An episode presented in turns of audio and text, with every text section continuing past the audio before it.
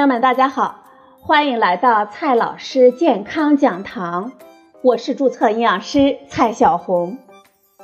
今天呢，蔡老师继续和朋友们讲营养聊健康。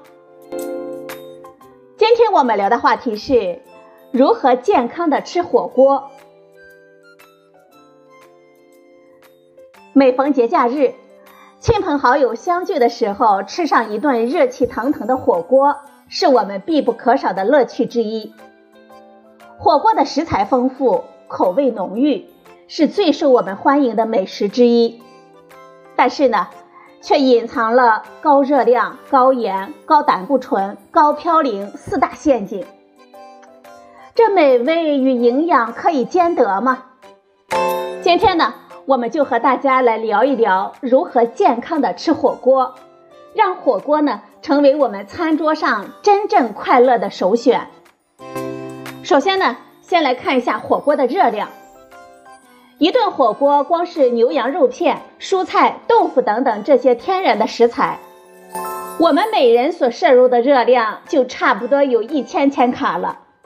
而很多人在吃火锅的时候呢，还会点上一些人工制作的丸子、午餐肉、鱼豆腐等等。又额外的增加了几百千卡的热量。火锅锅底选麻辣口味的，再配上香喷喷的蘸料，那么这一顿火锅下来，热量就轻轻松松的超越了三千千卡。这三千千卡的热量，可是重体力成年男性一天的能量推荐量啊！高热量的危害，我们相信大家呢自己都能罗列出一二三四了。想要躲避高热量陷阱的你呀，需要知道这些：火锅锅底和各种食材的热量相距甚远。比如和番茄锅底、咖喱锅底相比，清淡一点的菌汤锅能量就稍微低一点，而以辣油著称的麻辣锅底，能量甚至高出菌汤锅底八倍左右。再来说一下火锅里的高钠。火锅除了被批评热量高以外，遭人诟病的还有高盐。即使是以清淡闻名的鄂式火锅，在各种蘸酱的加持之下，盐的摄入量呢也能够轻轻松松的超过中国人每日推荐量的六克，进入不健康的高盐食物行列。再来看一下高胆固醇，火锅底料中的油脂大多选用牛油。这牛油呢，便宜好看，煮火锅又香，在常温下保持固体的形态，方便包装携带。然而，牛油的饱和脂肪酸的比例极高，而且容易附着在菜上。不管是我们喝汤还是吃菜，这每一口啊都是饱和脂肪酸。我们建议呢，每天饱和脂肪酸的摄入量在十克以下，大概是一汤匙的量。饱和脂肪酸伴随着高胆固醇的摄入。此外，肥肠、猪脑等等食材当中所含有的胆固醇的含量更是高达每一百克两千五百七十一毫克。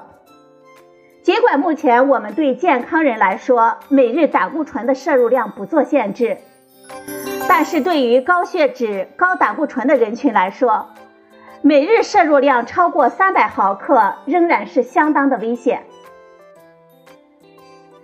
再来说一下高嘌呤，高嘌呤的摄入量会导致高尿酸血症，从而引发痛风。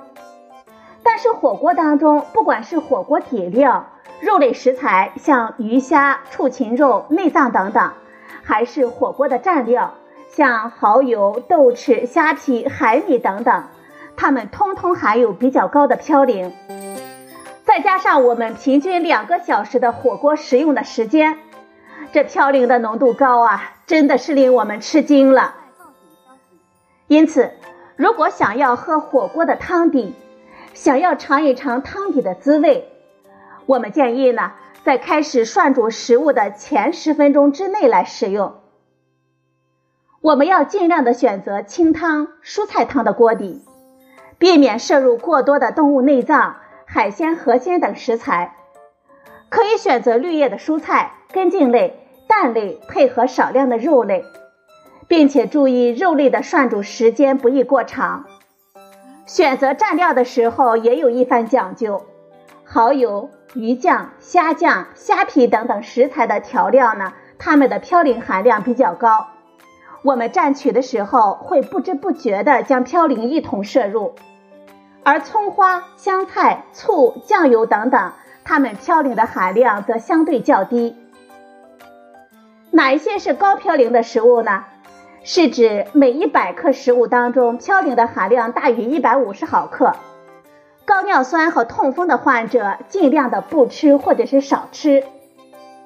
每一百克食物当中嘌呤的含量为二十五克到一百五十毫克的是中嘌呤食物。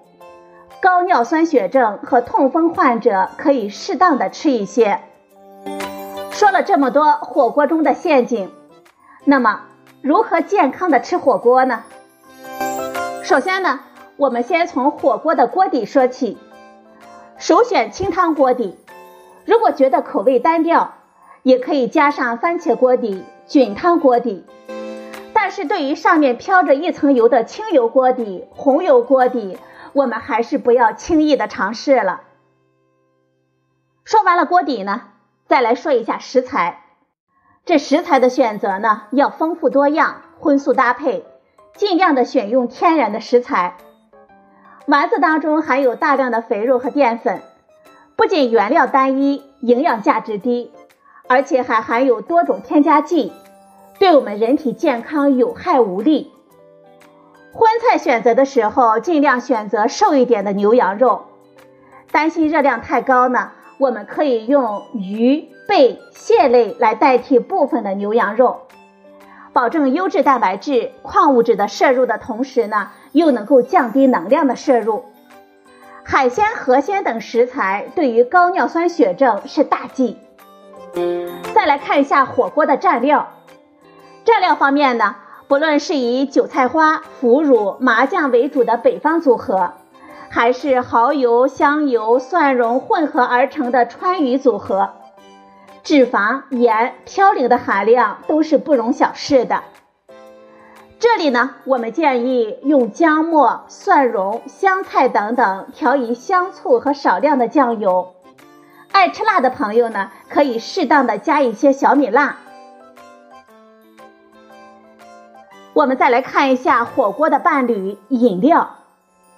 吃火锅的同时，无论是饮酒还是饮用甜饮料。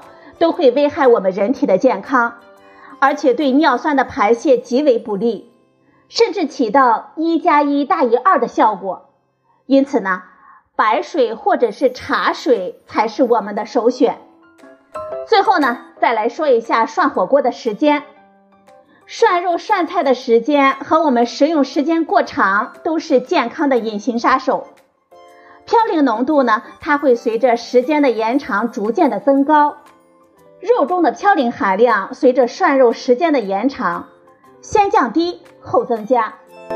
羊肉在涮后六分钟，牛肉和青虾在涮后十六分钟的时候达到最低值。所以呢，这火锅啊，我们应该尽早的吃完，留出一点时间，饭后唱唱歌、散散步是最好不过了。好了，朋友们，今天的节目呢就到这里。谢谢您的收听，我们明天再会。